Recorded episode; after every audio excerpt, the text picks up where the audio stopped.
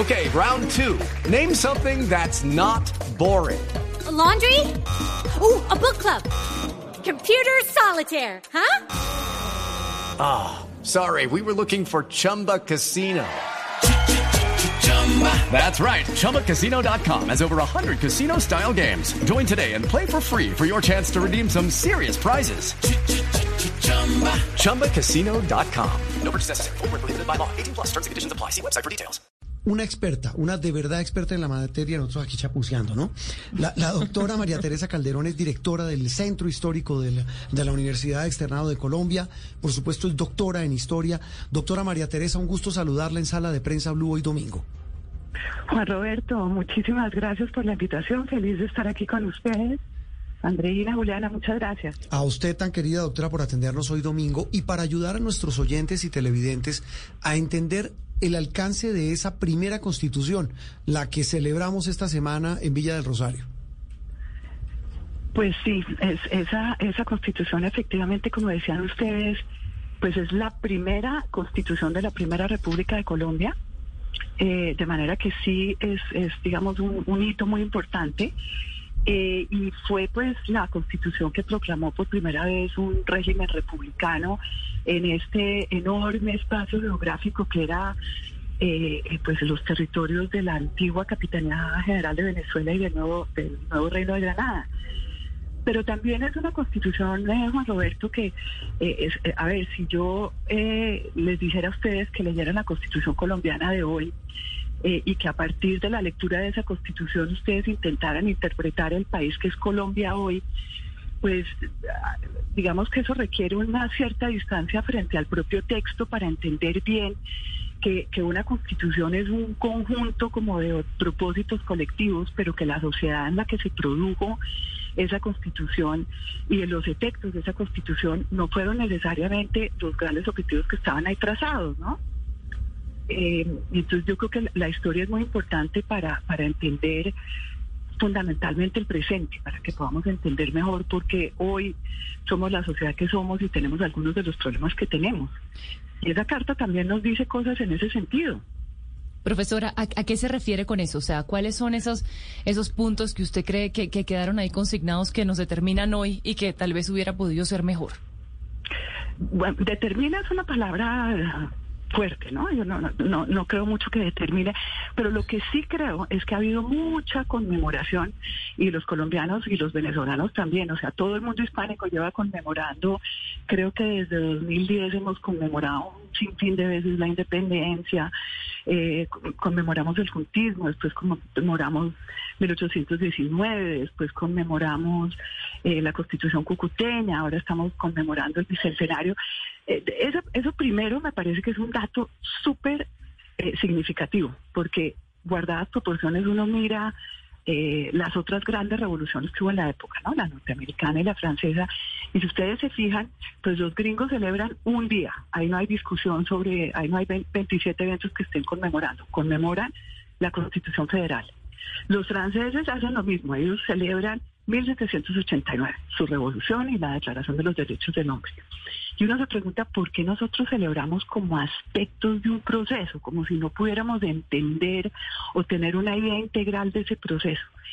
Eh, y yo creo que eso es importante porque eso nos dice desde, digamos, desde mi perspectiva, que es absolutamente discutible, pues los historiadores vivimos discutiendo sobre todas estas cosas, pero para mí el punto es que yo creo que eh, ese proceso de configuración de la República fue un proceso muy complicado porque nosotros de alguna manera nos tropezamos con la independencia, es decir, los procesos de independencia y las revoluciones de independencia resultaron de un hecho que era absolutamente imprevisible, que fue que el, rey, el, el entonces monarca, Fernando VII, decide abdicar del reino y entregarle sus reinos a Napoleón. Eso era un hecho que nunca había sucedido en la historia.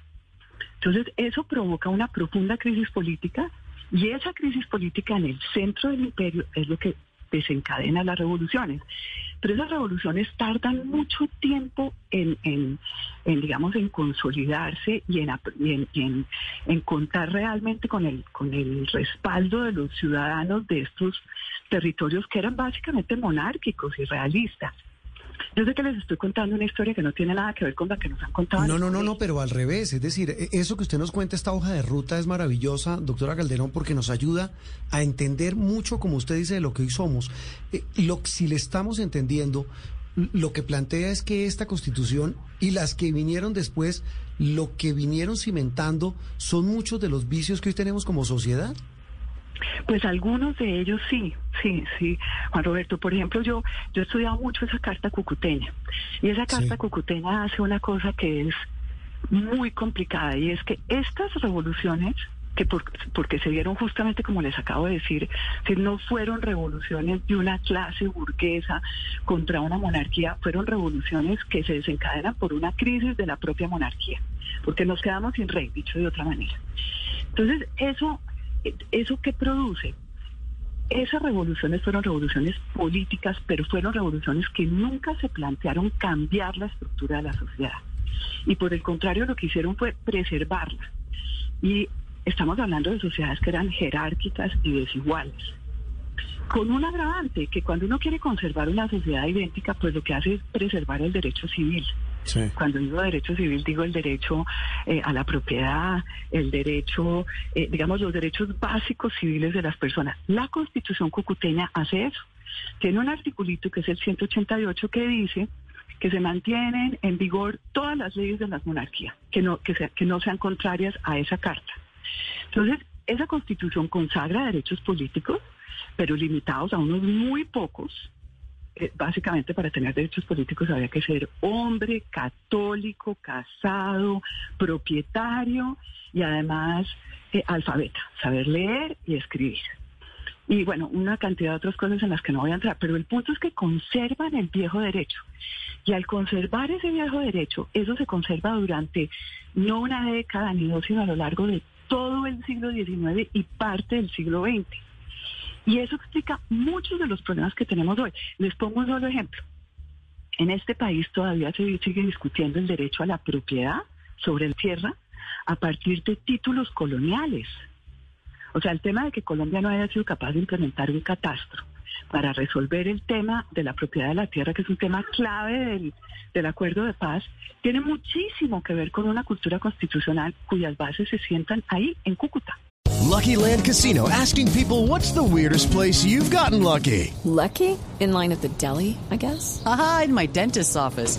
More than once, actually. Do I have to say? Yes, you do. In the car before my kids' PTA meeting. Really? Yes. Excuse me, what's the weirdest place you've gotten lucky? I never win and tell. Well, there you have it. You can get lucky anywhere playing at LuckyLandSlots.com. Play for free right now. Are you feeling lucky? No purchase necessary. Void where prohibited by law. 18 plus. Terms and conditions apply. See website for details. Entonces, yo creo que es una constitución que hay que mirar con sus bemoles, no solo las maravillas de que la república, etcétera, claro, importantísima la república, pero ¿qué pasó con los derechos de las mujeres? ¿Qué pasó con los derechos, eh, eh, o sea, con, los derechos civiles, la capacidad que uno tiene de testamentar, eh, la propiedad? eh, eso, eso quedó todo en suspenso. Profesora María Teresa, pero de todo ese panorama que usted nos está describiendo, en las constituciones que vinieron después, pues no lo hemos podido arreglar porque son los vicios que usted nos cuenta, vienen desde allí, pero mantenemos al día de hoy. ¿Por qué después de ocho constituciones que vinieron luego de esta de Villa del Rosario, por qué después de la constitución de 1991 no hemos logrado cambiar esa estructura de la sociedad o no hemos adquirido esa voluntad de cambiarla como nos explicaba usted?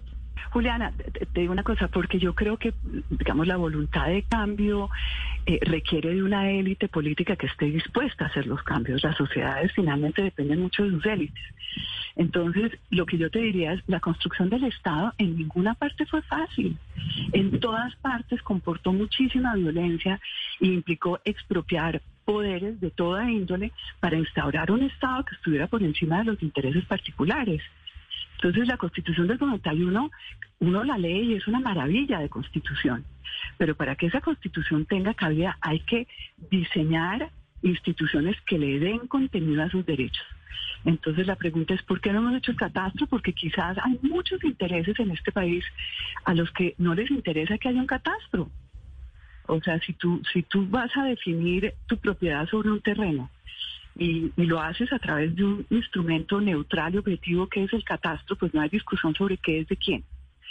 Pero si en este país todavía se resuelven los líos de propiedad de la tierra moviendo mojones o a través de la fuerza, pues de pronto a nadie le interesa. Es decir, crear un Estado necesita que haya un compromiso para crearlo. Tal vez eh, puedo ser un poco menos, eh, menos eh, teórico, eh, profesora, y decir una, con una frase muy coloquial, tal vez el problema no es de flecha, sino de indio. Total, absolutamente, es muy de indio. Total, total, absolutamente. Es decir, aquí podemos hacer las constituciones para ángeles. La que se hizo en el, eh, en el 21, recordaba Andreina, la, la, de Villa del Rosario, pues tiene piezas interesantísimas, después las que vinieron, hasta que tenemos esta del 91. El problema es que no se cumplen. Pues hay que, hay, hay que volverlas, hay que diseñar instituciones para que se cumplan. Parte de lo que tiene muy bonito la Carta del 91 es la tutela. Sí. Y todos sabemos que la tutela le ha permitido a muchísimos ciudadanos que, les, que, que se les respeten sus derechos. La sí. carta del 21, la de Cúcuta, por ejemplo, tiene otra cosa que es muy interesante y es que en esa constitución, a pesar de que dicen que se separan los poderes y que hay un ejecutivo, un legislativo y un judicial, la verdad verdadera cuando uno se pone a mirar las instituciones fue que nunca se hizo esa separación de poderes. Cuando uno mira, por ejemplo, cómo legisla Bolívar entre el año 26 y el año 30, ¿no? los últimos años en que él asume realmente la jefatura del Estado, sí. Bolívar lo que hace es volver a los viejos diseños institucionales de la monarquía. Mm. Y en esa época, gobierno y justicia andaban de la mano. Entonces, si uno jala eso, ¿qué quiere decir que gobierno y justicia fueran de la mano? Es que no hay separación la... de poderes que no hay separación de poderes. Y otra cosa más grave aún, que esta práctica que hoy vemos en este país es más fácil judicializar al opositor político. O sea, nosotros hacemos política judicializando, usando la justicia. Eso, eso viene desde ahí, porque así se, se hacía en aquellos años. Entonces, es decir, el político usaba esa rama del poder desde esa constitución hasta hoy para anular a sus opositores. Exactamente. En el antiguo régimen, quien, eh, los, quienes detentaban poder eran jueces. Entonces, cuando se abre paso la política, como son jueces, pues usan los recursos judiciales. Y eso se va quedando y se va quedando y se va sentando y se vuelve parte de una cultura política que tenemos no solamente los colombianos, sino muchos hispanoamericanos. Uno mira Chile, uno mira Perú, uno mira Brasil. De todas partes se está haciendo básicamente lo mismo. Entonces, yo creo que mirar la historia sirve mucho para entender eso, ¿no? Sí. O sea, ¿por, ¿por, qué no hemos podido construir un Estado como, como en otras partes? Pues, como dices tú, mucho indio.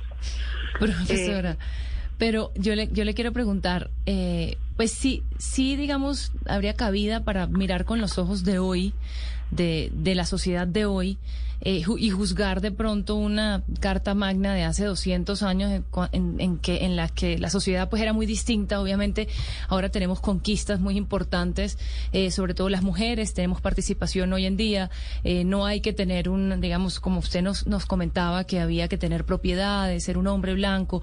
Obviamente todas esas cosas a los ojos de hoy están pues son terribles sin embargo para la sociedad de ese momento pues era un avance un avance importante eh, de acuerdo a lo que se venía. Además, entendiendo la dificultad de un territorio totalmente desconectado en el que no había vías de comunicación, en donde no estaba ni siquiera, no había ni siquiera una capacidad instalada para, para poder poner en práctica real lo que allí se hizo. Entonces le quiero preguntar si, si sí hay que poner allá tan lejos, digamos, los, los gérmenes de nuestro, de nuestra sociedad de hoy. Absolutamente, o sea, a ver, yo creo que tú estás diciendo una cosa que es muy importante y es que uno tiene que valorar eh, esas constituciones y esos, digamos, esos hitos en el contexto del momento histórico en que se dieron.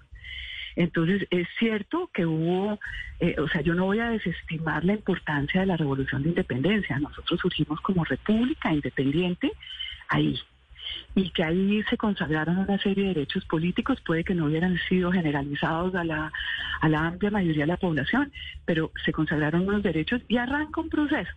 Pero ese proceso arranca con ciertos rasgos que no podemos desconocer. Y el hecho es que uno de ellos es que se monta sobre una sociedad que se quiso mantener eh, jerárquica y desigual Eh, ese no fue el mismo camino que siguieron ni la República Norteamericana, ni la República Francesa, ni tantas otras repúblicas. ¿Por qué se hizo así? Pues porque estuvo en el interés de las élites, porque las élites tenían una cultura ampliamente compartida que era de carácter muy católico, y en esa comprensión católica del mundo, pues no se pretende cambiar la naturaleza de la sociedad porque se asume que esa sociedad refleja un deseo divino. Y eso me parece que, que nos, nos ayuda a entender mucho cuál ha sido nuestro proceso y yo sí creo que, que nos ayuda a entender fenómenos de hoy.